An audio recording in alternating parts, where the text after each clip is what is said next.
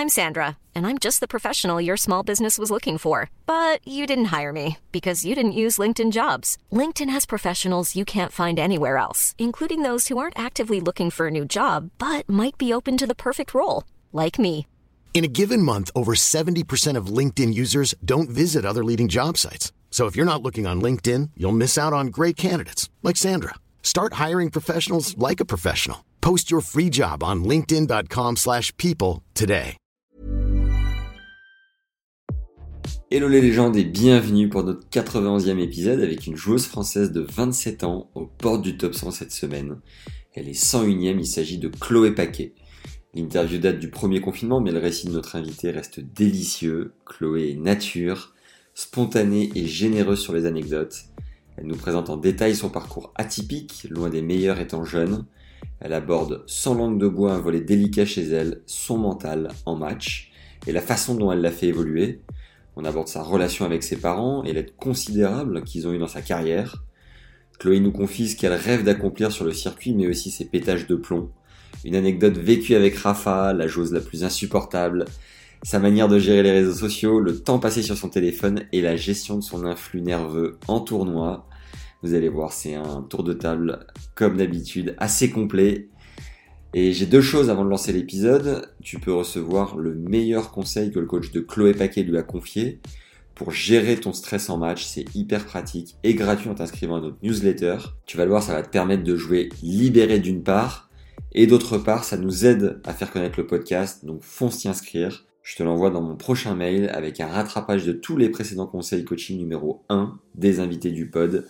C'est ce qui s'appelle une ressource pépite. Alors fonce. Ensuite, on a lancé un pack de deux masterclass, regroupant celle du service et du coup droit parfait, tourné avec la biomécanicienne Caroline Martin, qui a notamment reçu le numéro 1 mondial Daniel Medvedev, et le top 10 Félix Auger-Aliassime pour décortiquer et améliorer leur propre service. Elle met toutes ses connaissances à ta disposition, c'est plus de 3h30 de contenu ultra spécifique pour gagner en confiance sur ta mise en jeu et en lourdeur de balle à la frappe en coup droit. Pour conclure les points en toute sérénité, c'est le second lien dans la description. Mets-nous aussi un like et 5 étoiles sur cet épisode, ça nous aide comme jamais à faire connaître notre contenu. Voilà, sans plus attendre, place au 91e épisode avec Chloé Paquet. Bonne découverte et bonne écoute à tous. Allez, c'est parti. Alors Chloé, t'es née le 1er juillet 94 à Versailles dans les Yvelines, c'est bien ça? C'est ça. N'hésite pas hein, s'il y a des trucs à, Et ouais, pas de souci. Tu mesures 1m78. Ouais. À ce jour, tu as été 145e à ton meilleur fin juillet 2019. En 2017, alors je fais un, je fais un saut très rapide euh, direct en 2017. On parlera de ta progression chez les jeunes après parce que j'ai pas, pas trouvé grand chose. En 2017, Alors, tu gagnes ton premier match en Grand Chelem en étant wildcard à Roland et pas contre n'importe quelle joueuse. Euh, Kristina Pliskova, qui était 44e joueuse mondiale, à ne pas Ouais. confondre avec sa compatriote et homonyme. La sœur. J'ai battre la sœur, mais Ouais. j'ai battu euh, ouais. Ouais. Là, et la sœur a été numéro une mondiale. Derrière, tu perds contre Caro Garcia au second tour. Euh, t'as fait euh, autre fait marquant, tu as fait finale à Strasbourg juste avant Roland en 2019 en sortant deux top 100. Dont... Pardon? Demi-finale, pas finale. Ok, ok. Demi-finale. Euh, tu sors Ouais. deux top 100, dont Sophia Kenin au premier tour en 2-7. À ce moment-là, tu disais que c'était la plus belle victoire de ta carrière et c'était pas anodin. Euh, elle s'est envoyée son premier grand chelem en Australie huit mois plus tard. La semaine d'après, tu étais à deux points du match contre Pauline Parmentier au premier tour de Roland. Tu as enchaîné en double mixte associé à Benoît Père, comme en 2007 d'ailleurs.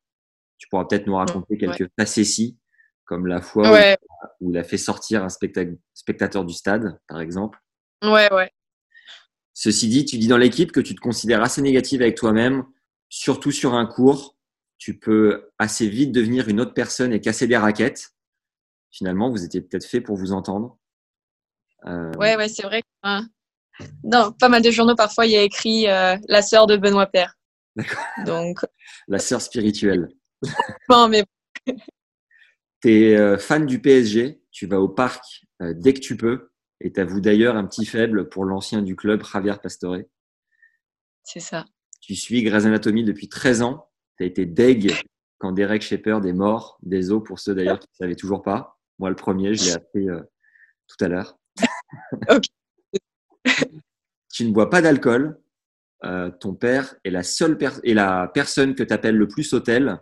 Il est le premier que tu appelles après un match, même s'il connaît le résultat parce qu'il suit les scores en live, peu importe où tu te trouves dans le monde. Tu es fan de Rafa. Tu dis que tu passes trop de temps sur les réseaux sociaux. Euh, c'est la fin de ma présentation.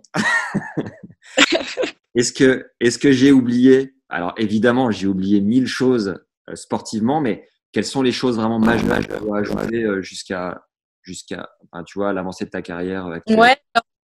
Euh, tu n'avais pas vu grand chose sur, euh, sur les juniors. Et en fait, euh, moi, je suis, je suis une joueuse qui a jamais joué junior. Bah, j'ai joué qu'une fois Roland Garros. J'avais une wild card dans les qualifs de, des juniors. Et c'est mon seul. Euh, j'ai un parcours assez, euh, assez atypique parce que c'est vrai que jeune, je faisais vraiment pas partie, pas partie des, des meilleurs. Voilà, euh, dans ma ligue, voilà, je commençais à, alors à jouer au tennis très tôt parce qu'on est une, une grande famille de tennis. Euh, pour la petite, euh, petite info, voilà, mon cousin c'est Arthur Hinderknecht. Voilà, sa, sa maman c'est Virginie Paquet qui a, qui a été euh, top 200 et, et Arthur qui a super bien joué en début d'année là, qui est, on est presque au même classement là, je pense, il doit être 160, 150 Ok. avec son gros début d'année.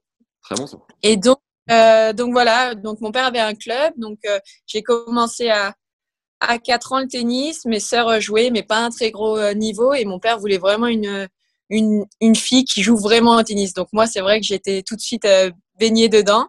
Ouais. Mon père ne m'a jamais entraînée. Euh, je sais pas si c'est un rapport avec mon caractère, si j'étais trop dure avec lui, mais euh, mais voilà, c'est pas un père euh, entraîneur en tout cas, même si euh, il me suit euh, énormément, euh, comme tu l'as dit dans la présentation. Et, euh, et donc voilà, j'ai commencé comme ça le tennis et euh, et euh, j'ai commencé à, intégrer la Ligue des Yvelines, voilà, parce que comme tu disais, euh, je suis née à Versailles, j'ai toujours été au club euh, du TC Grand Versailles. Et donc, je faisais partie de la Ligue des Yvelines. J'ai été au collège dans un sport-études. Donc, ça m'a permis vraiment de jouer l'après-midi. Mais dans la Ligue, je faisais partie des 4-5 filles de mon année. Donc, c'était euh, vraiment pas, pas un truc de dingue. Et en France, j'étais encore, encore plus loin. On pouvait me- je je faisais pas partie des, des 20 meilleures euh, françaises. Ça a vraiment changé euh, dans, en championnat de France 17-18 ans. Euh, là, j'ai atteint la finale en 17 et en 18 ans. Donc, c'est sûr que c'est là vraiment où ça a changé. Et même aussi par rapport à mes parents, même si depuis toujours, moi, je dis, je veux être joueuse de tennis, je veux faire du tennis. Ma mère, c'était pas trop ça, c'était plutôt les études. Donc, euh, j'ai pas fait le CNED. Euh, j'ai été au lycée à Notre-Dame de Boulogne en horaire aménagé. Ouais. Euh, j'ai été au bac, j'ai eu mon bac et là, vraiment, c'est là où je me suis lancée. Euh, j'ai été un peu plus crédible aux yeux de, aux, de- aux yeux de mes parents après ces deux finales de championnat de France. Donc, c'est là où je me suis lancée sur le circuit et donc pas de junior. Parce que, euh, voilà, comme je te dis, à, à 17 ans, j'ai commencé à, à bien jouer. Avant, je faisais vraiment pas partie des meilleurs. Donc, euh, donc rien, rien en junior. Et après, voilà, c'est ce que tu as dit. Euh, j'ai commencé à avoir des, euh, des entraîneurs euh, euh, privés. Euh, j'ai fait un- une petite apparition à la Fédé euh, deux, trois ans. C'est- Ça s'est bien passé, pas plus que ça. Et, et voilà, en 2000, euh, euh, quand j'avais 21 ans, j'ai pris l'entraîneur que j'ai actuellement, Stéphane Charret. Et depuis, voilà, je, c'est vraiment voilà mon métier. On peut considérer, euh, peut considérer que je suis à, à fond dans le tennis et, et j'essaye d'être la meilleure possible. Ok. Merci, merci, au revoir, euh, Chloé. Merci pour tout. c'est une, réponse Voilà. complète. C'est ça. Non, bah, très bien. Au moins, on a toutes le- les infos euh, du, du démarrage. Tu as passé Voilà. un bac quoi, du coup? Comment? Tu as passé un bac quoi? J'ai passé un bac S. Ah ouais, Euh. Ah, tu t'es. ouais, je sais pas pourquoi. Hein, je suis vraiment pas bonne, euh, pas bonne en maths, mais bon, je me suis dit bon, comme je commence les tournois un peu à l'étranger, s'il fallait rédiger des textes euh, ES, L, je me suis dit non, euh, ça va être trop, compliqué. Et donc, euh, donc j'ai pris S, mais je l'ai eu au rattrapage. Hein, je suis pas une tête Ok. je suis pas Ton... rattrapage. Je l'ai eu. Est-ce que tu peux nous faire la chronologie de ton... ta progression au classement français à partir de non classé? Ouais. Alors, non classé 33, 33, 30, 30, 15, 2, 15, 2, 5, 6, 5, 6, 2, 6, 2, 6, moins 2, moins 2, moins 15. Et alors après, le premier numéro, je me, je me rappelle pas. Je Ok. sais pas. Et là, actuellement, je suis sixième française. Yes, tu fais bien de le dire, j'avais oublié de le. j'ai- Je l'avais vu, j'ai oublié de le mettre. Ok. Euh, non classé 33, euh, qu'est-ce qui s'est passé? La grosse progression, là. Quatre classements pris. Euh, donc, classé 33, euh, quand j'ai vu sur Internet, je checkais tout, et, euh, et j'étais vraiment contente. 33, c'était un beau classement. C'est mon premier classement. Franchement, il reste en mémoire. Pour tous les 33, euh, franchement, c'est vraiment un super classement. Ne le retirez pas, hein, parce que je sais que maintenant, ils commencent à retirer les, les classements, créer des nouveaux classements, 40 et tout. 33, vous le laissez. C'est énorme. J'aurais- tu me diras, j'aurais préféré faire non classé 33 et ne pas m'arrêter à 2-6 et, euh, et, et monter comme toi au moins sixième français. Ouais, Mais, euh, mais bon. Euh, et du coup, euh, le seul. euh, alors, déjà, pour faire dans l'ordre, euh, tu sens que euh, tu exploses. Enfin, en tout cas, tu recolles au wagon des meilleurs en 17-18. Euh, Ouais, c'est ça. Pas du tout. Je faisais au championnat de France, c'était vraiment la seule compétition où, où j'affrontais les, les autres joueuses françaises. Je faisais premier tour, deuxième tour. Et euh, en 17-18, ça a vraiment euh, été, euh, été le déclic. Quoi. Et ça a été quoi, justement Qu'est-ce qui t'a permis de te muscler un peu et de- et d'accrocher Ouais, les alors, déjà, j'abordais mieux, euh, mieux ce, championnat de France. C'était vraiment un tournoi. J'avais l'impression que c'était horrible, quoi. La, la pression, euh, tous les entraîneurs de Fédé qui regardaient. J'avais vraiment du mal à gérer. Et en 17-18, j'avais mon entraîneur de club qui, on a vraiment préparé euh, l'événement. Et c'est vrai qu'avant, en 15 ans, 16 ans, c'était en août, je partais en vacances. Tu vois, j'étais vraiment pas euh, l'objectif championnat de France, pas du tout. Moi, je partais en vacances euh, avant avec euh, avec ma famille. Et en 17-18, euh, ça, a changé. Je l'ai préparé et vraiment, je faisais moins attention aux à côté. Tu vois, déjà de jouer à Roland parce qu'avant les, les championnats de France c'était à Roland. Pour moi, c'était un truc de dingue. Et là, j'ai vraiment mieux appréhendé l'événement. C'était qui les filles qui, qui gagnaient tout et qui sont peut-être encore là aujourd'hui?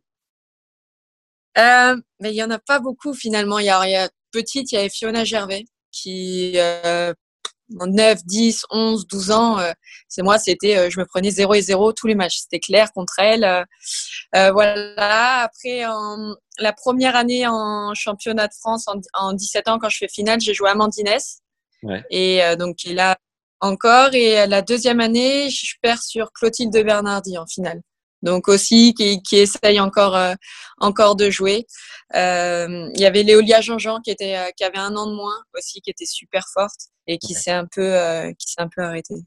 Bon, même si la page junior va être très très rapide, est-ce que tu peux nous sortir Ouais ouais. l'anecdote de ce Roland auquel tu as participé?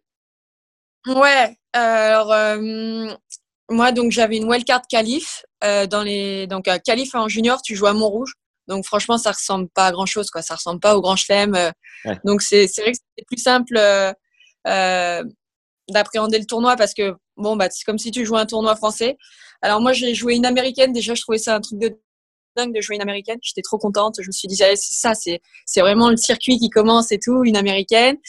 Et euh, bon elle était 50 juniors pour moi c'était un truc un truc de dingue et finalement 50 juniors c'est pas c'était pas un truc de dingue. Donc euh, c'est vrai que j'ai passé assez facilement les les qualifs. Et le premier tour, je joue sur le 17. Un cours, j'ai jamais gagné un match à Roland.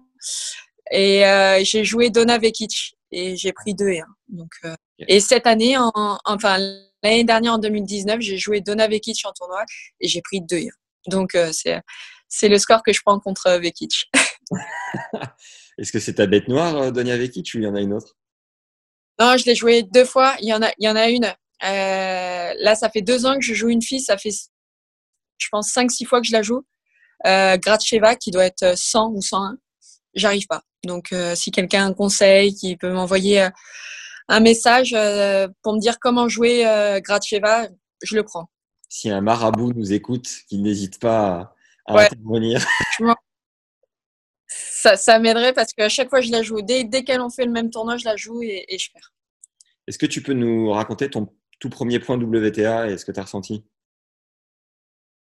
Premier point WTA. Ouais, c'était en, en Égypte. je me rappelle même pas de la ville. C'était à 4 heures du Caire en voiture.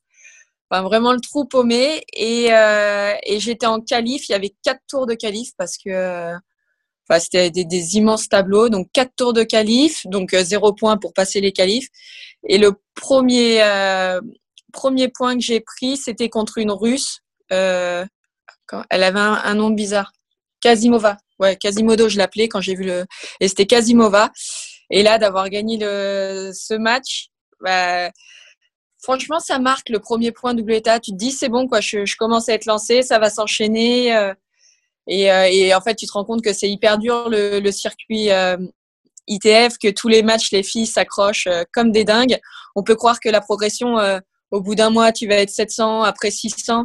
Et non, franchement, on se rend compte que le voilà, le niveau est, est très élevé et, et, ça, ça prend du temps. Enfin, en tout cas, moi, ça, ça a pris du temps et, et je pense qu'il y, y a, pas mal de, de filles, sauf celles qui sont vraiment très précoces, qui survolent les, le côté ITF. Ça fait combien de saisons là que tu envoies sur le circuit euh, euh, Après le bac. Donc, euh, donc là, 25, c'est la septième saison. Ok. Et quel regard tu portes justement sur ton évolution dans cette jungle un peu du circuit secondaire? Ouais. Je suis assez fière parce que voilà, j'étais pas forcément, comme, je, comme je te disais, parmi les meilleurs. Et au final, en France, maintenant, je commence à être, à être sixième. J'ai joué tous les grands chelems euh, en qualif. Euh, j'ai eu les, des wildcards à Roland en, tableau. Forcément, j'aurais voulu que ça aille plus vite au niveau du classement, mais, mais c'est comme ça. J'assume complètement ma, ma, progression et j'en suis fière parce que j'ai jamais rien lâché quand parfois j'étais sur des 10 000 dollars, euh, je gagnais pas forcément les premiers tours et je me disais mais ça va être hyper long et en fait j'ai jamais rien jamais rien lâché et, et j'aime j'aime mon parcours. Je suis assez fière. Et euh, quand tu repenses euh, à tes premières saisons, à la Chloé euh, de il y a 5-6 ans, tu la trouves comment? Elle me fait rire. Si, si je pouvais me voir il y a, il y a 5-6 ans, des matchs, je pense que je, je rigolerais parce que s'il y avait un, un oiseau qui passait euh, pendant deux jeux, j'en parlais, qui m'a gêné, un bébé qui pleure. Et, euh, et c'est vrai qu'au niveau de la concentration, c'était compliqué. Euh, je cassais des raquettes. Bon, j'en casse moins, mais je cassais des raquettes. Avant, euh, le ouais, la partie mentale était hyper euh, hyper compliquée pour moi de, de, gérer mes émotions, la peur avant de rentrer sur le terrain. Et euh, et ouais, c'est vrai que sur ce côté, j'ai quand même bien évolué, mais il y a encore énormément de travail. Tu bosses avec un préparateur mental? Non, en ce moment, euh, non, j'ai bossé, j'ai vraiment beaucoup essayé. Euh, j'ai essayé pas mal de choses, euh, la sophrologie, l'hypnose. après, j'ai vraiment du mal à, à croire en, en, en, ces trucs. Voilà, je suis plutôt côté côté Nadal sur ça. C'est que vraiment, c'est plus l'entraînement sur le terrain qui, qui va faire bouger les choses mentalement et qui va te donner confiance qu'une personne qui te dit bah respire sur deux temps, respire sur cinq ans pour moi, j'y crois pas trop à ça. Après, je sais que ça aide énormément de, de sportifs. Euh, aussi, je vois énormément de, de, de grands joueurs qui méditent. Je suis pas trop de, de ce côté-là. Ok. Euh, tu as pris beaucoup d'amendes, euh, comme tu parlais de cassage de raquettes. Est-ce que tu as, as, dû. Euh... Ouais. Ouais. Ah, désolé, ça. Non, c'est bon. Euh, ouais, Ouais, j'en ai pris. La dernière, elle date de, du tournoi de Lyon, là. Donc, juste avant qu'on soit confiné au WTA de Lyon. J'ai dit, putain, j'ai pris 400 euh, dollars. Bon, c'était... Ouais, ouais, mais bon, ils disent, euh, le putain, il passe très très mal. Le fuck passe beaucoup mieux, mais alors, le putain, je sais pas pourquoi, il, il passe, il passe pas. Un rapide break récupère le meilleur conseil que le coach de Chloé Paquet lui a confié pour gérer son stress en match. Ça va te permettre de te libérer sur le cours. C'est gratuit en t'inscrivant à notre newsletter qui est en premier lien dans la description. Et je t'enverrai un rattrapage des précédents conseils coaching numéro 1 de nos invités. Découvre aussi le pack service et coup droit parfait dans le second lien. Et ensuite, on y retourne. Le fuck est facturé combien à titre d'exemple? Fuck, je sais même pas ce qui est facturé parce que tu vois un joueur comme euh, Murray qui le dit, je pense, euh, dès qu'il ouvre la bouche, moi, j'ai pas trop entendu de, de, warning. Et moi, le putain, il passe, il passe pas. Et, euh, et je me suis fait disqualifier une fois aussi. Ah, c'est moche, c'était où? Donc, Ouais, il y a, il y a un an, c'était il y a pas très longtemps. C'était vraiment le, le, tournoi cauchemar euh, en Espagne où euh, où j'arrive, bon, pas de bagage, bon, ça, ça arrive hein, assez souvent. Je vais voir le juge arbitre, je lui dis, bon, j'ai pas d'affaires, j'ai juste mes raquettes. Est-ce que vous pouvez euh, me faire jouer euh, le plus tard possible, mercredi après-midi? Le tournoi commençait mardi. Bon, bien sûr, pas hyper sympa. Le, le juge arbitre espagnol me dit non, bah, mardi. Bon, ok, j'achète des, des, vêtements et tout. Bon, ça, ça va. Et là, je joue une espagnole. Euh, je gagne le premier set, je perds le deuxième et il y a des grosses erreurs d'arbitrage. J'ai du mal à, à passer au-dessus. Et euh, sur le dernier, sur sa balle de 7 au deuxième set, euh, il y a une grosse erreur et je regarde l'arbitre et je lui dis en français alors et j'utilise jamais cette expression, jamais. Euh, je lui dis tête de cul. C'est un espagnol, il comprend pas du tout ce que ce que j'ai dit, donc le tête du, de cul. Bon, je l'ai dit d'une manière où c'est vrai que méchante. Je l'ai regardé vraiment dans les yeux, je lui dis tête de cul. Mais bon, c'est de dingue non plus. Donc il comprend pas tête de cul, mais il voit que l'intention on va s'asseoir, donc là, pas de souci. Je me relève pour commencer le troisième set, et là, je vois le juge arbitre qui arrive et qui dit euh, Je sais tes matchs, t'es disqualifié. Euh, et je lui demande pourquoi et tout.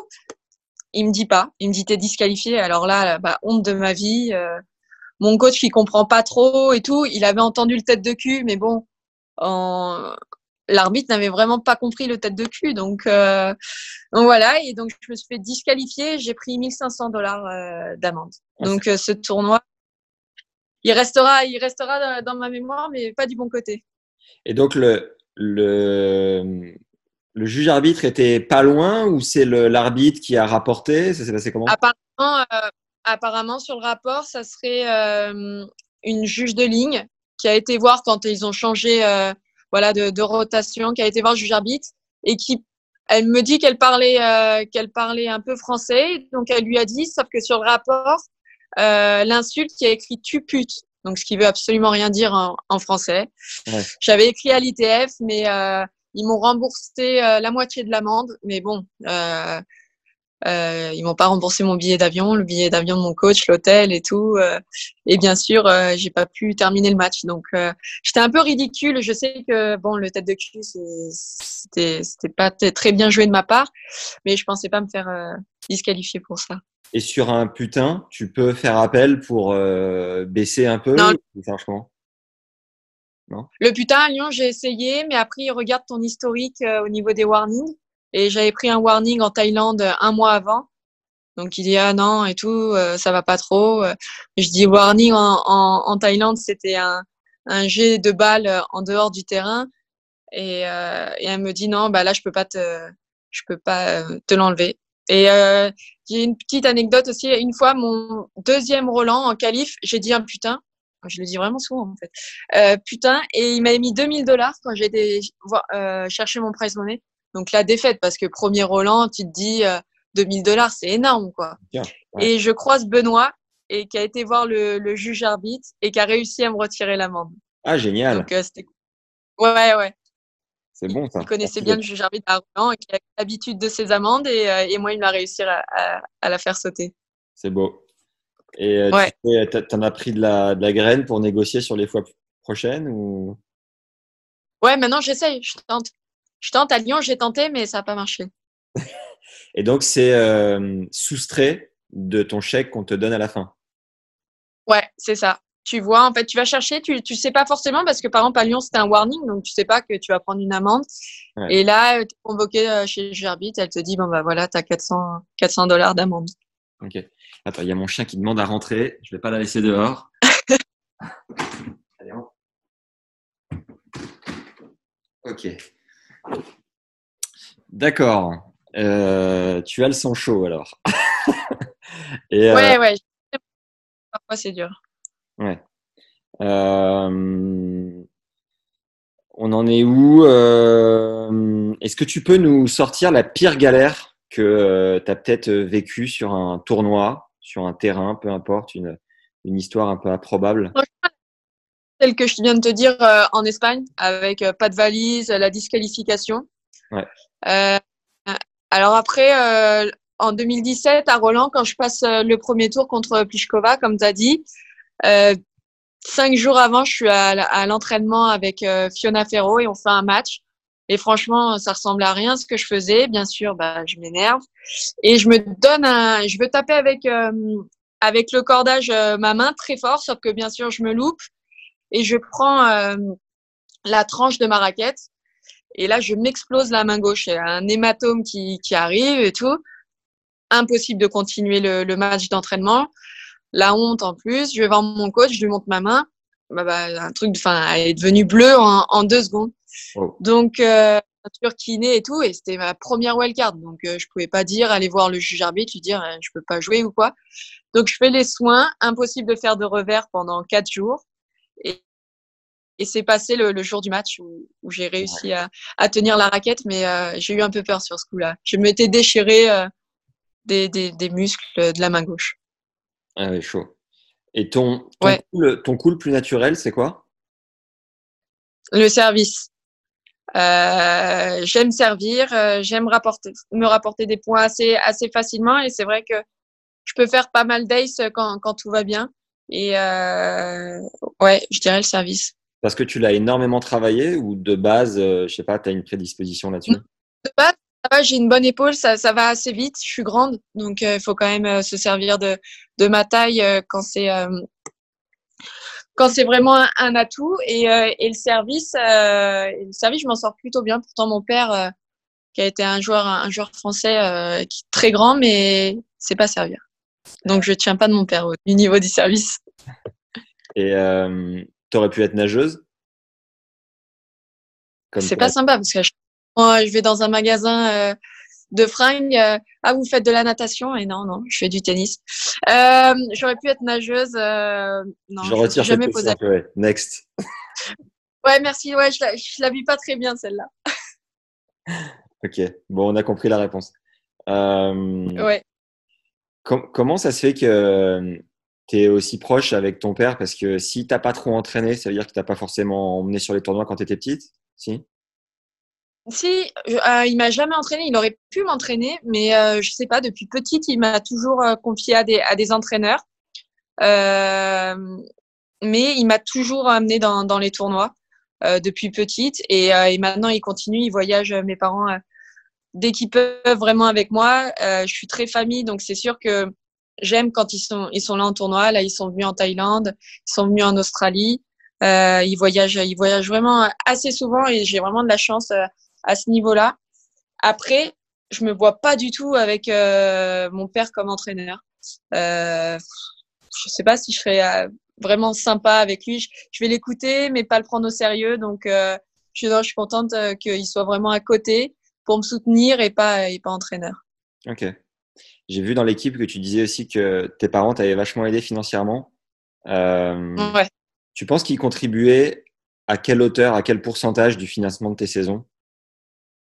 Bah, franchement, avant, avant mon Roland en 2017, c'était n'importe quoi les sommes qui, euh, qui dépensaient euh, pour moi, voilà, pour me payer, euh, comme j'étais pas à la Fédé, pour me payer euh, mes entraîneurs, mes voyages. C'est des saisons à 60 000 euros, 70 000 euros. Donc, euh, donc c'est vrai que dès que j'ai commencé le circuit, pendant quatre ans, ils m'ont vraiment tout financé. Et s'ils n'étaient pas là, je vois pas comment j'aurais fait ou peut-être partir à plusieurs avec un coach, mais je suis pas sûre que ça m'aurait été. Et euh, vous aviez un deal de euh, euh, si ça marche, euh, tu leur rends ou c'était vraiment de la pure générosité de leur part Non, je suis hyper proche avec mes parents, donc c'était vraiment de la pure générosité et ils croyaient en moi et ils croient en moi euh, encore. Maintenant, j'essaye de leur faire un peu plus profiter, comme c'est entre guillemets un peu plus facile. Voilà, en plus, je commence à jouer des, des tournois assez sympas, donc c'est vrai que dès que dès qu'ils peuvent venir, je les fais venir. Euh, c'est un peu le, le deal, mais, euh, mais ils m'ont énormément aidé, quoi, c'est sûr. Ouais. Depuis que tu es jeune, tu rêves secrètement de quoi euh, dans, à accomplir dans ta carrière? Moi, depuis que je suis, je suis petite, je veux jouer sur des gros cours. Je veux jouer Roland, je veux gagner des matchs à Roland, je veux, je veux voyager et gagner vraiment sur, sur les gros cours. J'aime jouer avec, avec du monde. Euh, je suis pas cette joueuse qui n'aime pas jouer, euh, qui, aime, euh, qui n'aime pas euh, le public. Moi, j'adore quand il y a du public, de l'ambiance. Ça me fait mieux jouer. J'ai toujours bien joué à Roland, alors que on dit souvent ah, les Français ils ont du mal à Roland, les wildcards elles gagnent jamais un match. moi, pour l'instant, ça se passe bien. J'ai gagné mon premier match. Après, j'ai fait des, matchs serrés là-bas. Et, j'espère un jour ne plus rentrer avec, avec ces wildcards dans les grands tableaux. Et bien sûr, voilà, l'objectif de, de tout joueur de tennis, c'est le top 100. On dit souvent le top 100. bien sûr, moi, c'est le top 100 et vraiment gagner des matchs en grand chelem. Yes. Tu sens que tu es en train de, de toucher du bout du doigt là? Ouais, je, euh, ouais, je sens que ça arrive parce que je commence à jouer les tournois que j'ai toujours voulu jouer depuis petite. Quand on me disait Acapulco, Brisbane, et là je commence à les jouer. Euh, quand je regarde le calendrier, j'en ai joué, j'en ai joué pas mal. En fait, dès que j'ai la possibilité de jouer un WTA, j'essaye de jouer euh, le WTA. Je me dis pas ça va être fort et tout. Je m'en fous moi si je suis la dernière à rentrer de la liste. Euh, je préfère jouer un, gros tournoi qu'un ITF. Je pense que j'ai passé assez de temps sur les ITF et pas que ça, enfin, ça me fait entre guillemets moins rêver quoi les, ITF. Ouais. J'ai vu il y a pas longtemps un post de Alizé Lim qui montrait des images assez, euh, ouais. assez ouf ouais. de l'usure ouais, physique que, que, que pouvait ressentir une joueuse de tennis après autant de temps. Est-ce que tu sens que ton corps douille à ce point-là ou tu as encore pas mal de marge?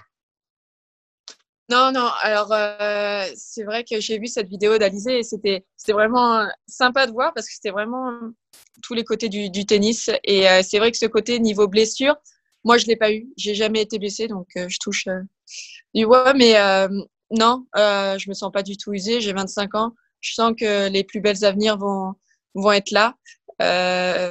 donc, tout va bien à ce niveau-là. J'ai pas de blessure. J'espère que ça sera comme ça euh, même, euh, même après.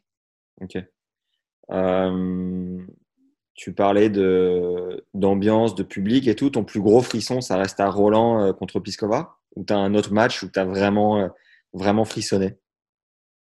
Euh, Ouais, contre Piskova, c'était assez, assez incroyable. C'était sur l'ancien cours 14. Euh, première fois Roland. En plus, je joue la dernière presque le mardi soir, donc le dernier premier tour. Euh, C'était assez ouf. Et euh, un frisson aussi que j'ai eu, euh, c'était jouer sur Suzanne contre Pauline euh, Parmentier en, en 2018, même si ça s'est pas forcément passé, bien passé. On a été interrompu par la nuit, euh, revenir le lendemain, c'est quand même une expérience que je, garde en mémoire, même si elle a été très douloureuse. Franchement, ce match m'a fait euh, super mal après. Mais, euh, mais d'avoir joué déjà sur le Suzanne, c'était cool. C'est beau. Comment tu as fait évoluer ton jeu concrètement pour passer les, des, caps entre euh, ben, 1000 et 800, 800 et 600, et 400 et maintenant là 150 vraiment aux portes du top 100 Ça se joue à quoi? Ouais, j'ai mon jeu. Euh, avec avec mon, mon entraîneur là depuis quatre ans, je bosse techniquement, j'essaye vraiment à chaque fois de de l'évoluer. Et, euh, et après, j'essayais vraiment d'avoir vraiment mon jeu, de d'arrêter de regarder les autres. Ah, lui, il a un super coup droit, j'aimerais avoir le même coup droit. Non, je me suis vraiment concentrée, euh, concentrée sur moi et j'ai vu un peu mes points forts, mes points faibles. Et, et j'ai vu que j'étais une joueuse assez complète, qui avait pas forcément un coup de pétard où euh, tu te dis ah bah là elle peut faire coup gagnant sur euh, euh, à chaque fois. Non, je pense que je suis vraiment une joueuse plutôt solide, donc euh, bah, ça va être plutôt sur des des des, des points assez longs. Euh, j'aime taper dans la balle, j'aime euh, voir mon adversaire courir. Et, et ouais, je me suis vraiment concentrée sur ça et vraiment la solidité. Avant, je jouais bien, franchement, je, ça allait, tout allait bien, mais au bout de trois quatre frappes, bon bah, il y avait une faute, tu sais pas pourquoi. Maintenant, je pense que ça vient plus au bout de 8-9 frappes. Ok. Quelle a été la période de ta vie où tu t'es entraîné le plus dur?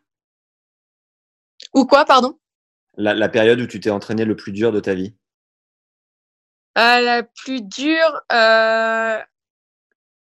Cette année, j'ai un peu changé. Euh, J'étais, euh, je suis à l'académie de Reims là pour la, la première fois, et j'ai eu des entraîneurs qui venaient d'autres d'autres sports, dont euh, dont le cyclisme et euh, et les, les séances sur vélo là, j'en ai vraiment chié. Je me suis rendu compte que je pensais avoir des des muscles euh, au niveau des quadrilles et en fait euh, pas du tout.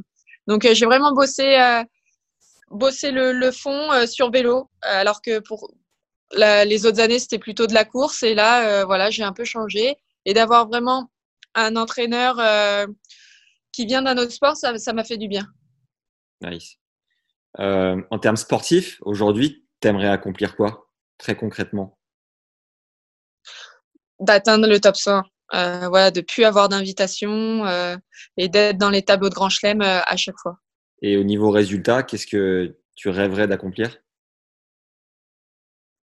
Ah, Dans un premier temps, euh, bien sûr, je, qui n'aimerait pas gagner un Grand Chelem et tout, mais moi, je vais, je vois un peu moins loin, mais déjà faire deuxième semaine d'un Grand Chelem, ça sera vraiment une, une super étape à, à franchir. Ok. Est-ce que tu as des superstitions un peu inexplicables sur le cours? Non, j'essaye de combattre un peu ça. Euh, avant, je marchais pas sur les lignes. Euh, je mettais la même tenue dès que je gagnais un match, donc je l'avais et tout. C'était, ça ressemblait à rien. Après, aussi, euh, si je gagnais des matchs, la tenue elle ressemblait plus à rien. Euh, non, non, j'essaye de, de combattre, de combattre ça. Donc non, j'en ai, j'en ai plus trop. Ok. La joueuse que tu admires le plus actuellement, c'est laquelle? Je sais pas si j'en ai une que j'admire. J'ai l'impression que je les côtoie de, de plus en plus, donc euh, je me vois mal euh, admirer une joueuse. Euh, après, quand je suis dans les dans les vestiaires, dans, sur les, les gros tournois, je regarde à chaque fois ce qu'elles font. Des filles comme Alep, Pliskova. Euh, après, je les admire, je les, je les admire moins. Ok. Euh, celle qui te fait le plus rire? Celle qui me fait Osaka. Je trouve qu'elle est complètement perchée. on a fait, j'ai fait un épisode avec Alizé Cornet qui me disait que l'ambiance sur le circuit avait énormément évolué. Qu'au départ, quand elle est arrivée, les filles se, se parlaient pas trop, c'était hyper individualiste, euh, l'ambiance était assez froide, et que maintenant, au contraire, c'est beaucoup plus euh, chaleureux, bon enfant. Est-ce que euh, comment tu, vis toi avec tes partenaires dans le vestiaire? Alors Moi, avec, je suis plutôt assez cool comme joueuse, donc dans les vestiaires, ça va, je parle je parle avec tout le monde. Après, est-ce que l'ambiance a changé? Bon, je suis, je suis moins ancienne que qu'Alizé, même si elle est encore euh, super jeune, mais ça fait des années qu'elle est sur le circuit, donc c'est sûr qu'elle a vu évoluer euh, des choses. Est-ce qu'il n'y a pas un côté un peu faux? Parce qu'on reste des filles, donc on sait que bon, euh, c'est un peu un peu compliqué l'amitié chez les filles. Peut-être que c'est plus cool. Je le vois pas forcément encore. Alors avec les Françaises, c'est différent. C'est vraiment, enfin, en tout cas, moi, j'ai jamais eu de, problème avec euh, avec les Françaises et ça se passe super bien. On se soutient euh, vraiment. Avec les étrangères, je sais pas. La joueuse la plus insupportable euh, sur le circuit, c'est laquelle? La plus insupportable. Alors moi, j'ai joué une joueuse là, j'ai joué Sier, donc là, je sais même plus de quelle nationalité. Franchement, ça ressemble à rien son jeu. Et, euh, et en fait, c'est horrible. Tu es en face et tu te dis, non, mais en fait, elle sait pas jouer. Et elle te met à chaque fois la balle, euh, t'as pas envie de la jouer, pas cette balle, quoi. T'as l'impression qu'elle va jouer croisée. Bah non, elle va te faire euh, amortir rétro. Elle joue en marchant. T'as l'impression qu'elle rigole un peu quand elle, quand elle te voit, alors que c'est son faciès qui est un peu euh, comme ça, mais, euh, mais ça a été l'enfer. Un peu coupé à la fin, mais on a compris le message. Ouais. si, si, tu, si tu devais partir, si tu devais partir en vacances avec deux, trois joueurs et joueuses, tu choisirais qui? Euh, Benoît. Euh, Benoît, euh, Pauline Parmentier et, et enfin encore euh, euh, et je dirais Gaël, mon fils. En fait, là, en début d'année, j'ai joué Brisbane et il y avait l'ATP Cup chez les mecs en même temps et c'était ouf Franchement, c'est euh, chez les mecs, c'est quand même plus cool. Quoi. Tu vois que ça se passe, ça se passe mieux que, que chez les filles qui, voilà, qui sont vraiment euh, plus sapins entre eux, je dirais. Et euh, d'être avec les Français, vraiment de les côtoyer euh, tous les jours, euh, c'était vraiment, c'était vraiment super cool. Vous faisiez quoi? Vous dîniez ensemble? Vous passiez un peu de temps dehors des cours? Ouais, on était et voir tous les matchs, toutes les rencontres. En plus, c'était assez cool ce système de ce format où tu avais le banc qui était vraiment euh, juste à côté du terrain. Donc nous, on était aussi. Euh... Planning for your next trip? Elevate your travel style with Quince. Quince has all the jet-setting essentials you'll want for your next getaway, like European linen, premium luggage options, buttery soft Italian leather bags, and so much more. And it's all priced at 50 to 80% less than similar brands. Plus, Quince only works with factories that use safe and ethical manufacturing practices. Pack your bags with high-quality essentials you'll be wearing for vacations to come with Quince. Go to quince.com slash trip for free shipping and 365-day returns. Juste à côté, euh, tu pouvais parler. Donc, euh, Benoît, parfois, il, nous regardait, il disait que, enfin, qu'est-ce qu'il faut faire. Euh, c'était assez, assez hallucinant et c'était, c'était vraiment sympa. Après, voilà, on a joué au golf, on a fait des restos, donc c'était top. Ce que tu peux nous raconter, du coup, c'est deux ou trois. Tu en as fait deux ou trois des, des Roland en double mixte avec Benoît? Un, deux, trois. Je dirais même quatre. Ah oui, d'accord. Ok. Ouais, en fait, il, m'a demandé une fois et donc tous les ans maintenant, euh, on se demande même pas, mais on s'inscrit euh, ensemble euh, en double. C'est génial. Est-ce que tu as. Ouais, ouais, c'est. Est-ce que tu as vraiment appris des trucs à son contact? Euh, J'ai appris qu'il était fou, mais euh, non, non, non. Euh, franchement, je, je, je pense que c'est le seul joueur au monde qui arrive à faire des amorties gagnantes en double. C'est impressionnant. À chaque fois par match, euh, la fille elle essaye de courir, même le mec qui a la volée, il essaye de la voir, et même le mec a la volée, eh ben il arrive même pas à la voir. Donc euh, non, c'est il a un talent de dingue et de jouer avec lui c'est vraiment c'est vraiment top parce que on rigole bien, mais on essaye de gagner même si euh, on gagne pas assez souvent. Et là je lui ai dit que si on si on jouait Roland cette année, il faudrait essayer de gagner plus de, matchs quand même dans le tableau. En 2017, quand il il avait a priori reçu un doigt d'honneur du public et qu'il a fait sortir la personne stade. T'étais comment toi, à ce moment-là? Comment tu gérais la situation? Et je pensais que ça allait, ça allait vraiment passer un peu plus euh, inaperçu.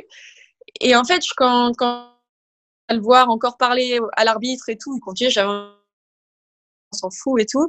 Et après, vraiment, la personne, elle était vraiment pas sympa. Et, euh, et c'est vrai qu'elle lui a fait ce geste. Euh, je l'ai vu aussi. Donc en fait, ça a pris des ampleurs incroyables parce qu'en en expliquant à l'arbitre ce qui s'est passé, il refait le geste. Donc euh, tu as l'impression qu'en fait c'est lui qui a fait euh, un, un, doigt d'honneur et en fait pas du tout. C'était vraiment il refaisait le geste et, euh, et c'était vraiment pas de sa faute euh, cette fois-ci. Hmm.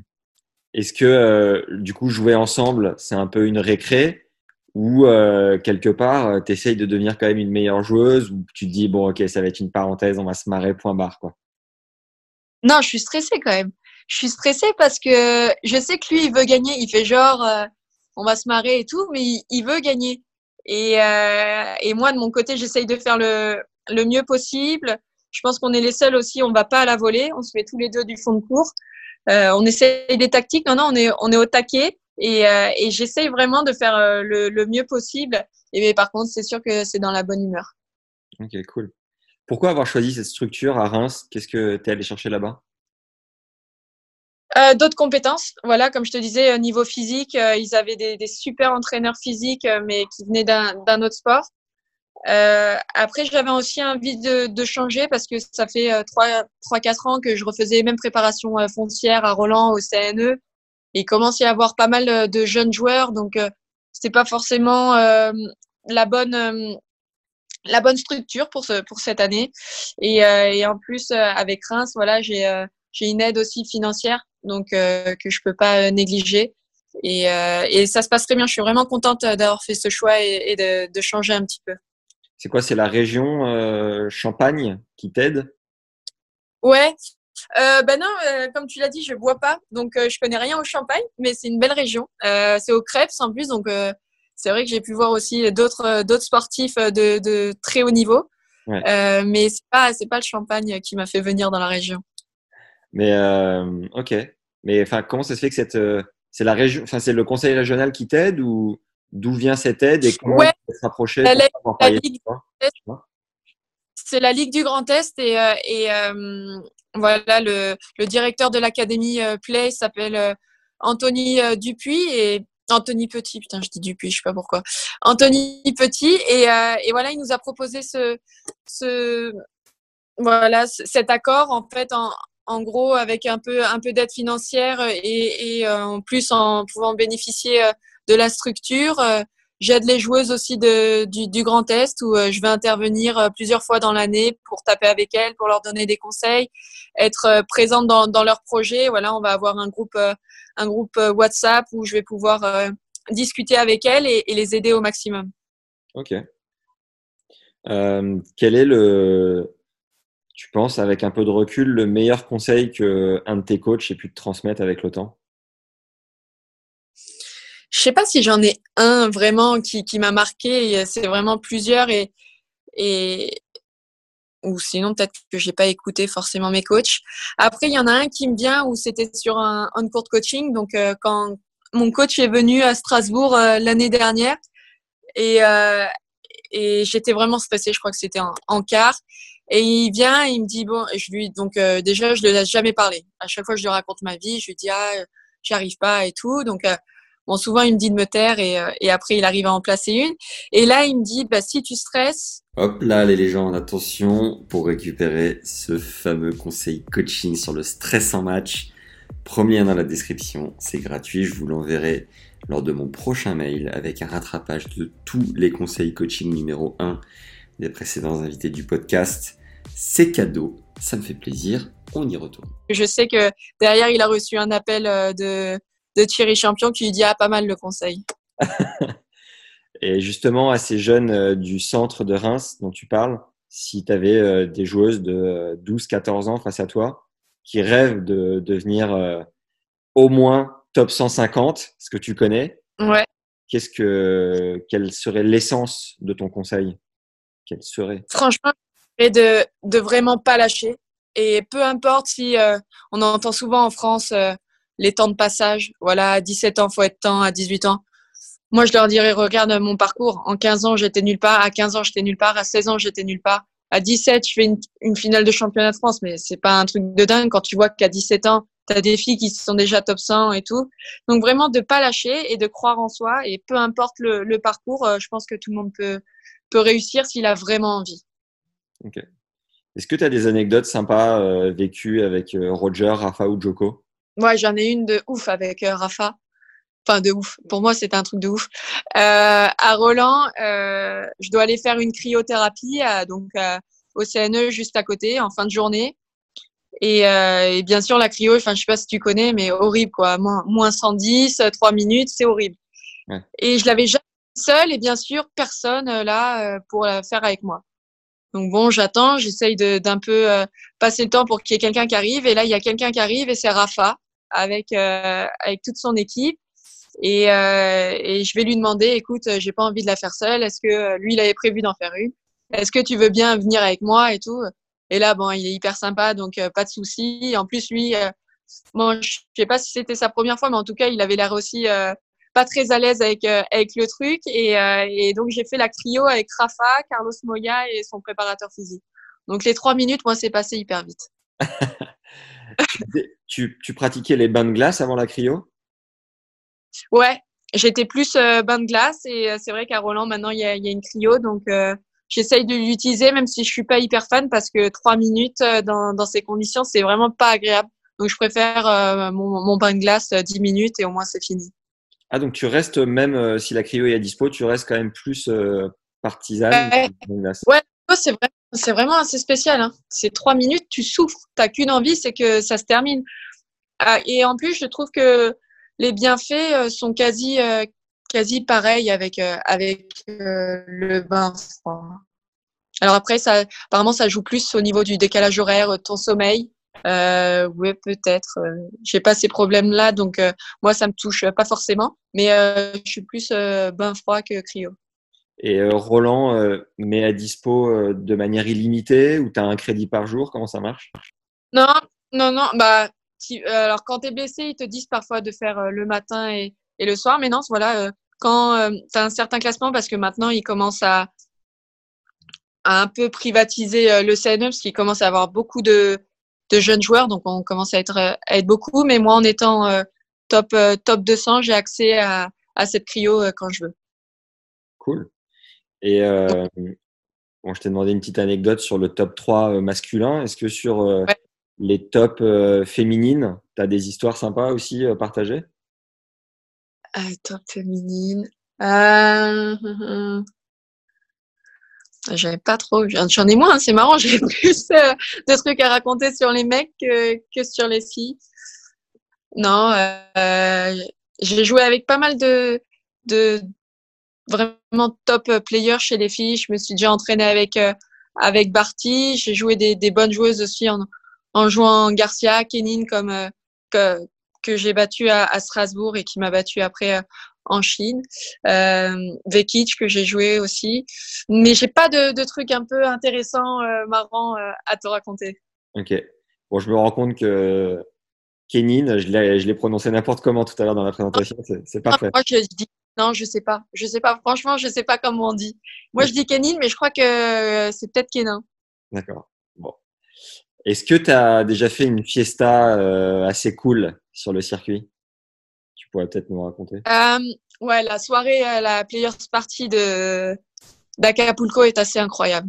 Euh, voilà, on euh, donc on est tous en blanc et, euh, en plus donc c'est un tournoi qui est mixte, donc tout de suite il y a une meilleure ambiance et t'as des joueurs de dingue chez, les mecs où t'as Rafa qui vient qui vient assez souvent, Kyrgios et tout. Et c'est une players party, tout le monde vient. Alors que franchement, tu as des soirées, des joueurs, parfois, personne ne vient parce que tout le monde préfère faire un resto dans son coin. Et à Acapulco, je peux te dire qu'il y a tout le monde, euh, tout le monde qui y va et, euh, et c'est super sympa. Voilà, le Mexique, c'est une ambiance de dingue. Ils sont vraiment fous de tennis et, euh, la players party est magnifique. Il paraît que le site est incroyable, que ça a été refait, que c'est vraiment fou. Et, et pour avoir euh, fait un tour au Mexique, on m'avait déconseillé cette euh, région qui était assez dangereuse en fait. Ça se ressent pas forcément quand tu es, quand es joueur ou joueuse Non, parce qu'en en fait, nous, on a de la chance, c'est que le tournoi est dans l'hôtel. Donc, on sort pas de l'hôtel. Mais par contre, euh, quand tu arrives, ils te, ils te disent, voilà, ne sortez pas de l'hôtel. En fait, tu as tellement tout dans l'hôtel, plein de restos et, et les cours qui sont à 5 minutes de ta chambre que, que tu sors pas. Voilà, tu as la plage, plein de piscines. L'hôtel est incroyable. Est-ce que tu prends le temps quand même parfois des jours de repos ou de défaite, après une défaite, d'aller voir euh, quelques trucs sympas quand tu es sur le circuit dans une ville un peu attractive? Après une défaite, je suis tellement énervée qu'il me faut déjà deux, trois jours pour, euh, pour euh, parler à, à, nouveau et, et, et, profiter. Donc, pas après une défaite, mais avant ou dès que j'ai vraiment un peu plus de temps, ouais, j'essaye de, de, de vraiment euh, visiter ou euh, de voir euh, de nouvelles choses. En plus, les tournois sont à chaque fois dans des coins de dingue, donc donc pour ça, on a vraiment de la chance. Et ouais, non, j'essaye de de profiter des endroits en tournoi dès que je peux. Tu as un tournoi préféré en dehors de la France? Ben, Acapulco. Ouais, compréhensible. Est-ce qu'il y a un cours d'entraînement sur lequel tu as pu jouer, un, un cours totalement improbable, genre au milieu de la jungle ou entre deux montagnes, un truc de fou, quoi? Alors, euh... à Stadt, euh, les terrains, ils sont assez, euh, assez incroyables dans les montagnes. Donc, euh, tu es vraiment dans un cadre, tu te dis, mais c'est pas un tournoi de tennis. Et en fait, tu es un peu en altitude, sur terre battue, les montagnes. le, le tournoi, il est dans, une, dans la station de, de ski, quoi. Tu as, les tu sens les gaufres, les gens qui mangent. Euh, euh, c'est assez incroyable d'être euh, dans, la, dans une station de ski, même si c'est l'été, et de voir les montagnes et de jouer, c'est vraiment un, bel endroit. Ouais. Est-ce que tu as une, une intuition sur l'évolution du format de jeu de tennis? Peut-être que ça va être raccourci, peut-être que des règles vont changer. Est-ce que tu sens quelque chose là-dessus ou... Ouais, je vois que pas mal de gens commencent à en parler. J'espère que moi que ça va pas changer. Euh, je regarde pas mal de matchs et ça me dérange pas que de regarder euh, 3, 4, 7. Alors après, forcément, ouais, quand c'est 5 heures de jeu, c'est peut-être un peu long, mais euh, tu peux te dire euh, qu'il y a énormément de moments euh, vraiment chauds, donc il faut y être, faut pas lâcher, enfin, faut regarder, faut regarder le match. J'espère que ça va pas changer. Après, peut enfin, je... non, même enlever les 5-7 pour les mecs, je pense que c'est pas, c'est pas une bonne chose forcément. Tu as été approché par les nouveaux circuits qui essayent de se créer, un peu exhibition et compagnie? Ou pas encore? Non, pas encore. Je pense qu'il faut être un peu, un peu meilleur euh, au classement. Euh, pour l'instant, non, je n'ai pas eu de, de, contact. Ok. Est-ce que tu flippes euh, particulièrement ou pas sur la suite de la manière dont pouvoir jouer? Je flippais pas du tout. Et, et, là, on a des, des conférences avec la WTA chaque semaine et tu sens qu'ils sont pas très optimistes. Ouais. Alors j'espère qu'il va y avoir Roland en septembre, au moins qu'il y ait Roland en septembre. L'US, je pense que ça va être compliqué. Euh, Roland, j'espère vraiment. Et après, sinon, ça sera 2021, mais je pense que personne ne pouvait imaginer que euh, quand on termine Lyon, euh, on n'allait pas jouer euh, de toute l'année 2020. Quoi. Quelle est la joueuse ou la personne au bord de, la WTA que tu trouves la plus efficace, la plus influente?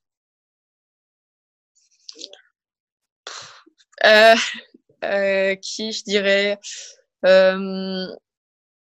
Je pense que je côtoie pas assez encore le, vraiment le milieu WTA, même si là j'ai accès voilà aux, conférences, j'assiste il y a énormément de personnes, donc euh, je sais pas si c'est pareil chez les mecs, mais nous, euh, tu te dis, mais c'est une organisation euh, de malades. Après, euh, il y a beaucoup d'américaines chez nous qui, représentent. Il n'y a pas de françaises malheureusement. c'est dommage. Je pense que une fille comme Christiane Mladenovic a vraiment des bonnes idées à chaque fois sur le tennis et essaye de faire bouger les choses, mais elle n'est pas au conseil. Ok. J'ai vu dans une autre interview, tu disais que c'était un peu compliqué de gérer ta concentration à cause de, du téléphone, des réseaux sociaux et compagnie. Euh, comment tu essayes de gérer en fait tout simplement? Est-ce que tu as instauré des règles? Est-ce que tu essayes de te brider un peu? Enfin, comment tu gères? Ouais, j'essaye, j'essaye de me brider parce que je suis vraiment, j'ai vraiment tendance à tout regarder. Alors, euh, je vais perdre, je vais regarder tous les commentaires et on sait très bien que sur les réseaux sociaux, c'est énormément de parieurs qui, qui t'écrivent pour t'insulter. Et, et, moi, au début, je les prenais vraiment euh, à, la lettre, alors que bon, on s'en fout, quoi, c'est des parieurs. Mais j'avais tendance vraiment à tout regarder. Donc euh, là, je fais vraiment attention, voilà. La... Je le prends pas tout de suite après euh, parce que je me dis que ça, ça va me faire du mal. Donc j'essaye de prendre un peu, voilà, un peu plus de distance avec le avec le portable. Je regarde parfois combien de temps combien de temps je l'ai utilisé. Parfois, ça me fait peur. Donc non, j'essaye de, de vraiment me brider sur sur le portable. Tu penses que ça nuit à, à ton évolution, à ta progression? Oui, je pense. Je pense que le fait d'être sur le portable et tu cliques, tu as tout de suite une nouvelle information. Euh, euh, tout va vite sur le portable, euh, Insta, tout va vite, euh, les commentaires et tout. Et je pense que à t'entraîner deux heures et c'est deux heures sur le terrain, trois heures. Au niveau de la concentration, je pense que ça a vraiment un effet négatif. Et, euh, et je pense que à la place, moi j'ai eu j'ai eu la chance d'aller à l'école et de suivre des cours. je pense que ça fait plus du bien que rester au téléphone euh, 3-4 heures sur le téléphone à, regarder les réseaux sociaux. Oui. Tu arrives à ne, pas le regarder du tout pendant un entraînement de 2-3 heures ton tel? Ah, par contre, sur le cours, euh, je l'ai jamais utilisé. Je l'utilise jamais sur le cours. Ça, non, je vais pas checker si j'ai un message. Sur le cours, je l'utilise pas et en plus, euh, mon entraîneur, si j'utilise, je pense qu'il me coupe la main. Donc, non, sur le cours, je l'utilise jamais. Après, c'est vrai que je sors du cours, la première chose que, que je fais, c'est regarder mon téléphone si j'ai pas un message et tout. Et je pense que c'est un, un, mauvais réflexe. Quoi. Ok. Est-ce que tu es du genre à chercher des vidéos de toi sur YouTube, euh, voir si des fans ont posté des trucs? Ouais, je regarde tout. Franchement, je regarde tout. Euh, et, euh, et ça me fait rire. Euh, ça, ça, commence, il commence à avoir un peu, un peu de vidéos. Euh, euh, je commence aussi à avoir euh, des matchs euh, entiers parce que je joue sur la WTA, donc tu reçois tout de suite ton match. Euh, pour l'instant, je regarde à chaque fois que les matchs que je gagne. Donc, il faudrait peut-être que je regarde les matchs euh, que je perds aussi parce que ça pourrait m'apprendre pas mal de trucs. C'est qui ton coach aujourd'hui? J'ai pas, j'ai pas, j'ai pas regardé. Stéphane. Stéphane comment? Stéphane. C'est un, un, coach. Ça fait 20 ans qu'il est sur le circuit et il a eu des joueuses comme Mathilde Johansson, Pauline Parmentier, Sarah Pitkowski il y a, il y a plus longtemps. Et chez les mecs, il a eu Polo Mathieu. Ok. Et euh, tu sens que votre collaboration est fructueuse? Tu as encore envie de faire un paquet de temps avec lui? Enfin, comment tu vois votre, vos échanges? Ouais, ouais.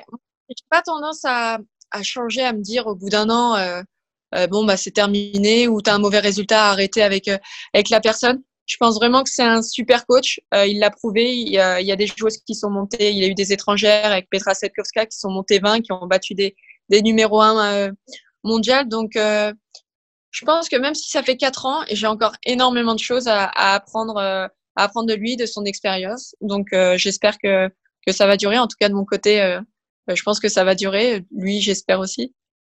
Est-ce que tu penses que tu as déjà pris le boulard? Non, j'espère pas. Non. Euh, je parle avec tout le monde. Non, je pense pas vraiment avoir, avoir le boulard. Ok. Pourquoi tu penses que je l'ai? Je pense que tu as une pastèque, Chloé. énorme, un énorme melon. C'est pas vrai, bien entendu.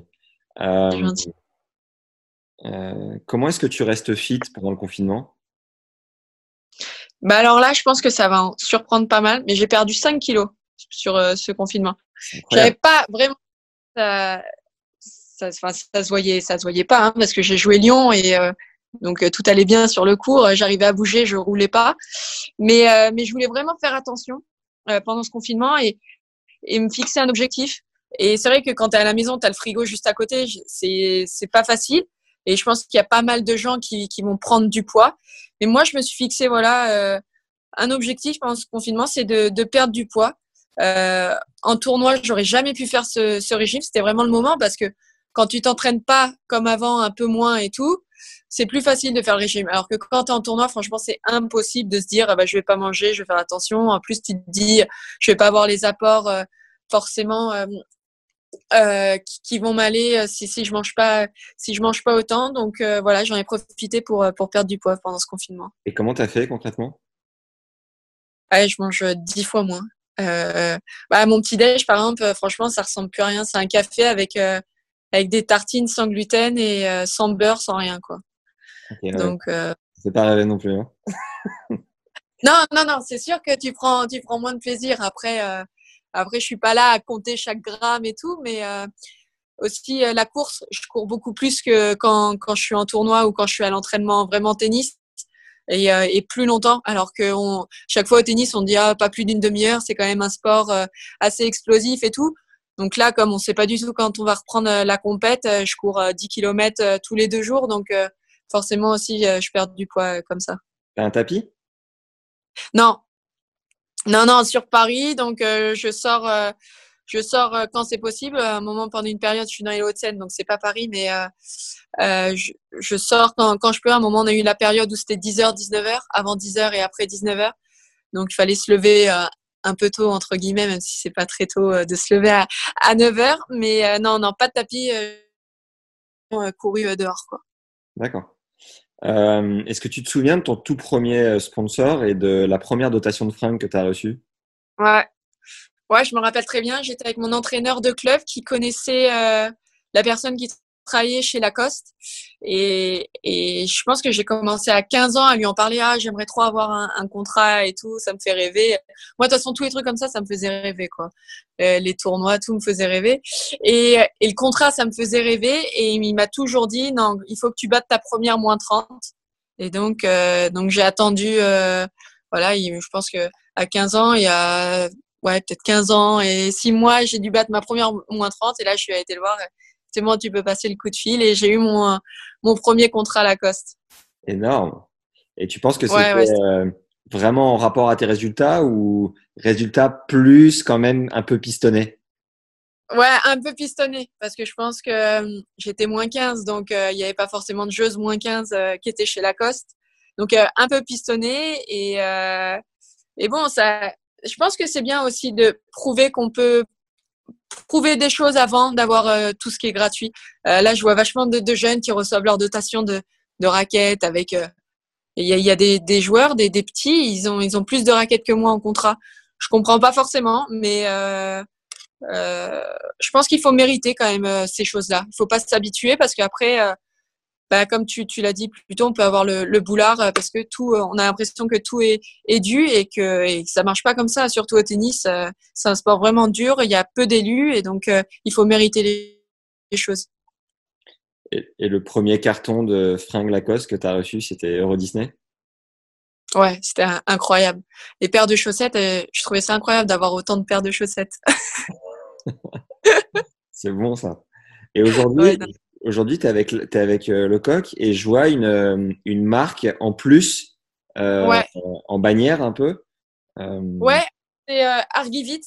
C'est un sponsor italien pharmaceutique que j'ai il y a deux ans à une, à une Players Party. Donc, il faut aller aux Players Party. On ne sait jamais ce qui peut se passer.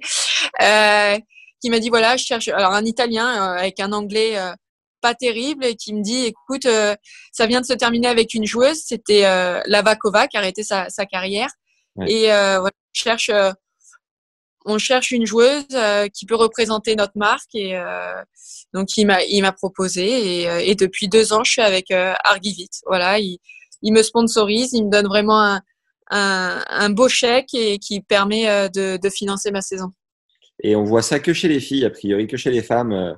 ce sponsor un peu au milieu de, de la tenue non? Ouais, ouais, bah les mecs le mettent sur les manches. Un mec comme Stan Wawrinka, je sais pas combien il a de, de sponsors sur les manches. Mais nous, voilà, comme on joue souvent en débardeur ou en, ou en robe, on l'a, on l'a au milieu, donc ils se voient, ils se voient mieux. Et peut-être que les marques, ça les intéresse peut-être un peu, un peu mieux parce que ils ont de la visibilité comme ça.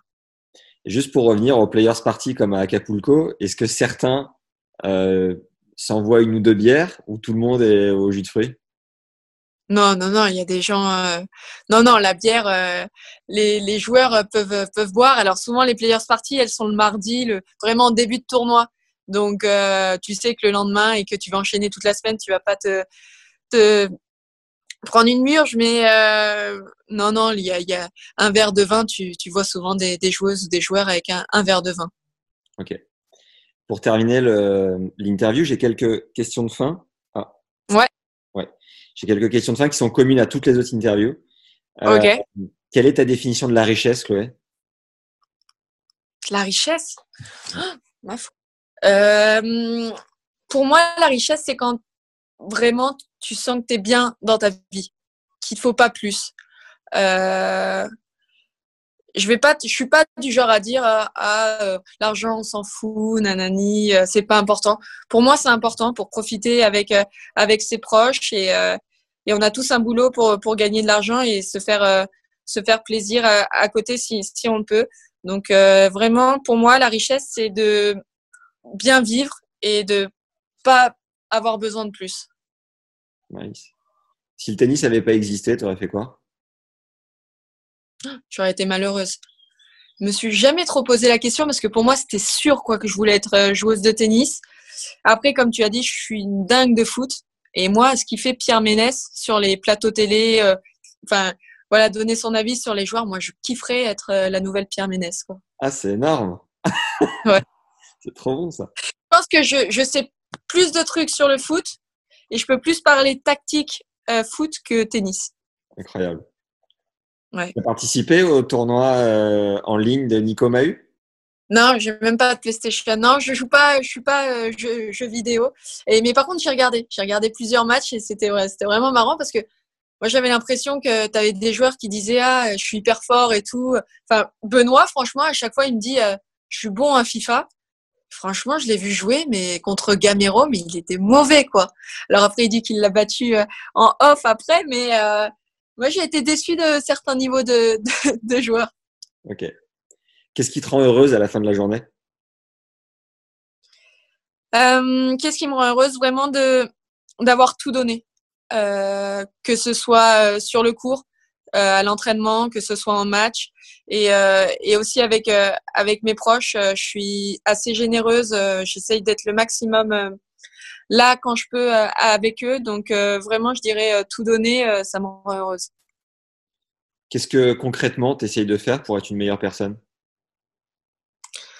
Écouter, écouter un maximum et plus attentivement. Bah, j'écoute les voilà si des personnes ont besoin d'aide, je suis là pour pour eux et j'écoute.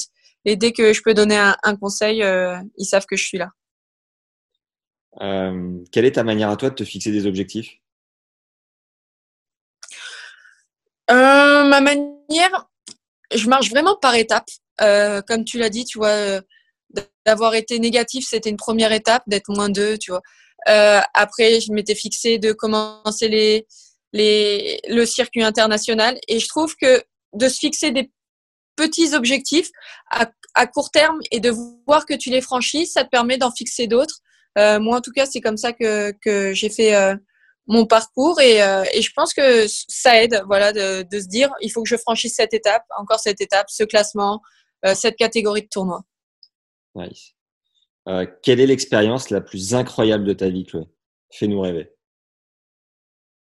L'expérience la plus incroyable? Ouais. Sans parler du confinement, hein. ça c'est incroyable, mais tout le monde. Ouais, ouais dans le bon sens. Euh... Franchement, d'avoir été en Australie, euh, c'est assez ouf pour moi parce que voilà, c'est à l'autre bout du monde. Euh, T'as l'impression d'être vraiment dans, ouais, vraiment une autre partie de, du globe. Mais bon, c'est ça parce que c'est c'est tellement à des milliers de kilomètres que que forcément ça fait une impression où tu te dis putain je suis vraiment ailleurs et très très loin de, de chez moi et euh, d'avoir voyagé il y a deux ans pour la première fois en Australie en éco ce qui est pas facile parce que tous les joueurs sont en business. Moi je suis en éco ça fait deux, ans de suite. Et euh, non non c'était c'était top. Est-ce que tu as un talent caché type euh, bien jouer au foot par exemple ou, ou autre chose? Je joue pas mal au foot. Après euh, pas pas de là à, à jouer euh, dans un club. Mais mon talent caché, c'est de savoir plus de choses niveau tactique sur le foot que sur le tennis.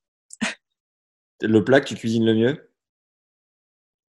Euh, Les cookies. Je suis, je suis pas mal. est-ce que tu lis un peu? Et si oui, est-ce qu'il y a un livre qui a marqué ta vie?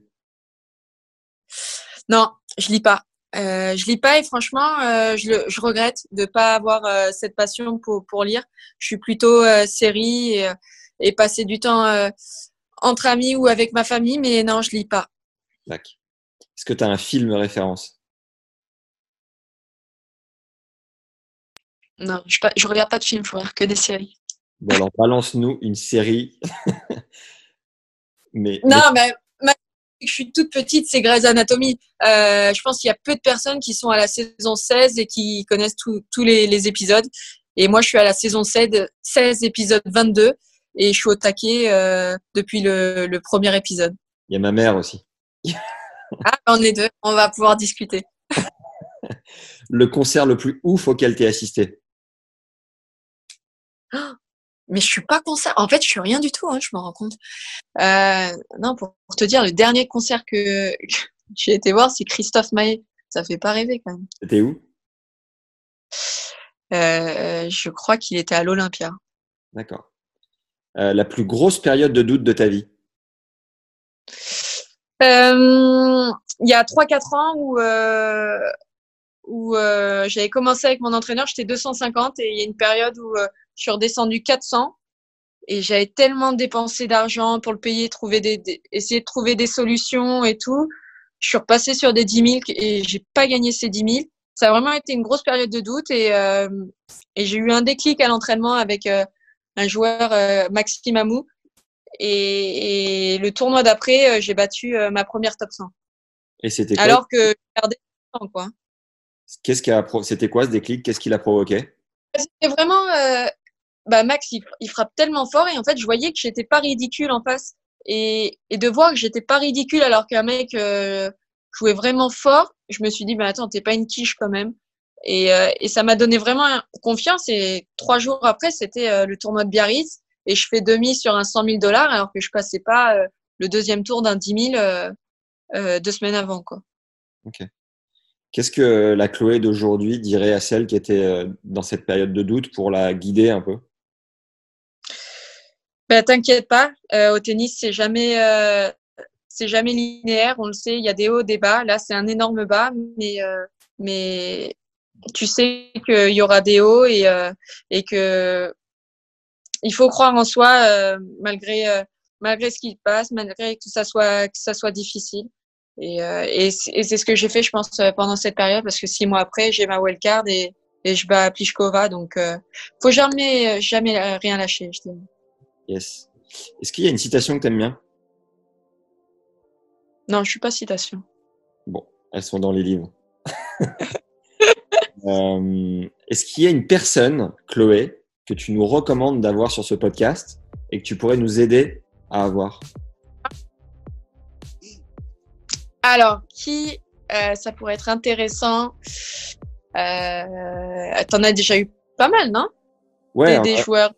On a fait pas mal d'épisodes, mais on a encore de la marge. Ouais. Euh, bah, si Benoît peut faire un, un, épisode, je pense que ça serait, ça serait sympa si tu l'as pas eu déjà. Tu peux nous aider? Et j'enverrai un petit message, ouais, avec plaisir. Trop bien. Et euh, Fiona Ferro, t'es en contact? Ouais, si tu veux Fiona, je lui demande. Elle acceptera, c'est sûr. Ah bah trop cool, trop cool, trop cool. J'envoie Fiona et Benoît et euh, et Fiona, je pense qu'il a plus de chance. Benoît, il regarde son portable une fois sur deux, sauf si c'est sur Insta. Ouais. Mais euh, mais je vais Bon, et ben, on sait, on sait où il faut lui envoyer le message alors. ouais, ouais, c'est clair. C'est Insta, c'est pas son numéro. Ah, putain, incroyable. Un grand merci, Chloé. Ça a un peu coupé, je vois plus l'image. Merci les légendes d'avoir suivi cet épisode. Un grand merci à Chloé. Envoyez-lui un message sympa sur Insta en lui disant ce que vous avez aimé dans l'épisode. Ça lui fera super plaisir. Venez aussi me le dire en commentaire. J'adore vous lire et ça me met vraiment un immense sourire à chaque fois. Donc voilà, vraiment foncez. Perso, j'ai adoré la transparence de Chloé, notamment sur ses amendes qui est quand même jamais facile à assumer, cette part un peu délicate qu'on peut avoir en soi sur un cours de tennis. La gestion des émotions, on sait tous que c'est un vrai sujet, et Chloé l'admet volontiers, donc merci de nous avoir confié ces quelques péripéties, avec humour même. Pense à nous mettre 5 étoiles sur Apple Podcast et Spotify, ça fait monter le podcast dans le classement et nous permet d'avoir de beaux noms au micro pour continuer de te régaler. Fais comme Luffy qui me dit j'ai appris énormément de choses sur ce podcast en l'écoutant tous les jours en prenant le RER. Alors voilà, prends ta plus belle plume et dis-moi toi aussi quand t'écoutes l'épisode pour ta part. Dis-moi aussi si tu aimes les extraits, j'ai pas trop de retour là-dessus, je sais pas si ça te sert, si ça t'est utile, et si éventuellement ça te donne envie d'écouter la suite, donc les épisodes euh, entiers. Est-ce que parfois tu laisses le podcast de côté, ça te permet d'y revenir? Voilà, vraiment, dis-moi ce que t'en penses, ça m'intéresse.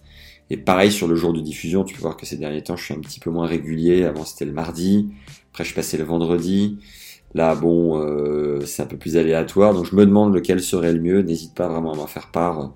Tu peux m'écrire par mail à max@tennislegende.fr, sur LinkedIn à Max Zamora, z ou sur Insta à max underscore Zamora underscore TL.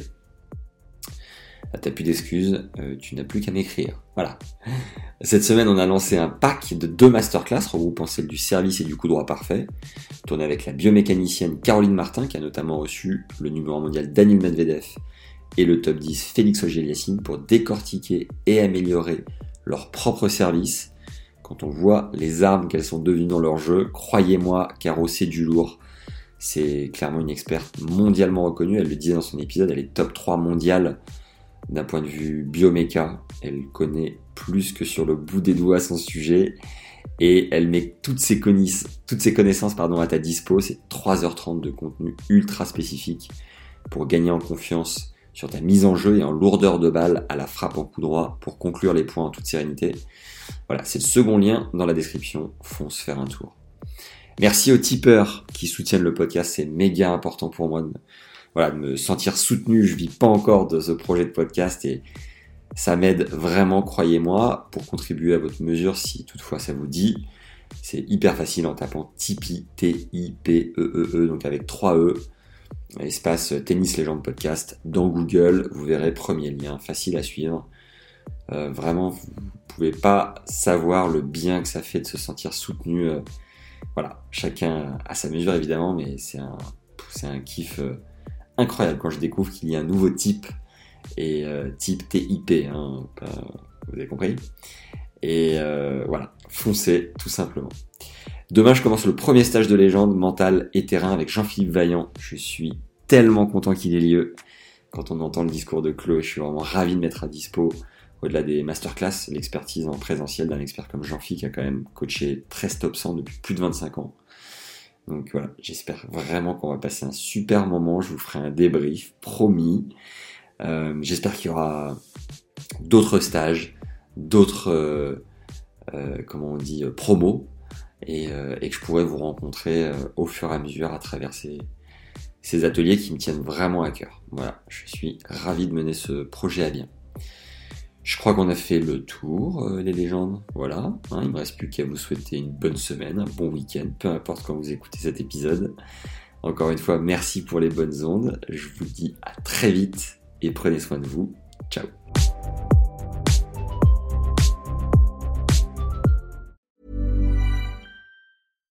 When you make decisions for your company, you look for the no-brainers. And if you have a lot of mailing to do, Stamps.com is the ultimate no brainer. It streamlines your processes to make your business more efficient, which makes you less busy.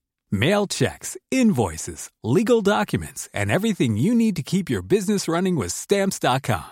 Seamlessly connect with every major marketplace and shopping cart. Schedule package pickups and see your cheapest and fastest shipping options from different carriers with rates up to 89% off USPS and UPS rates. And with the Stamps.com mobile app you can take care of mailing and shipping wherever you are. Make the same no-brainer decision as over 1 million other businesses with stamps.com. Sign up with code program for a 4-week trial plus free postage and a free digital scale. No long-term commitments or contracts.